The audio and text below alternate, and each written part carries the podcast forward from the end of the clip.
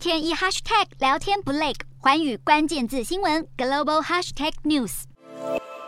英国执政党保守党在当地时间十九日，针对四名党魁候选人举行的第四轮投票结果出炉，结果显示前财政大臣苏纳克依旧领先。前财政大臣苏纳克虽然依旧获得最高票，但却有一份七百二十五名保守党议员参与的民调显示，苏纳克在一般党员之间的支持度正在持续下滑。与第三轮投票相比，苏纳克第四轮投票只增加三票，远低于摩丹特与特拉斯的十票和十五票。民调结果也显示，如果苏纳克和摩丹特两人二选一，两人分别获得三十七趴和五十一趴的党员支持，代表苏纳克落后摩丹特十四个百分点。若苏纳克和特拉斯二选一，两人分别获得三十五趴和五十四趴的党员支持，苏纳克也落后特拉斯十九个百分点。因此，苏纳克能否在接下来的投票中脱颖而出，成为保守党下一任党魁，目前还很难说。而在这一场党魁之战中，英国央行也成为各界最关注的焦点之一，因为连续升息五次的英国央行，到目前为止都没办法抑制英国四十年以来最严重的通膨。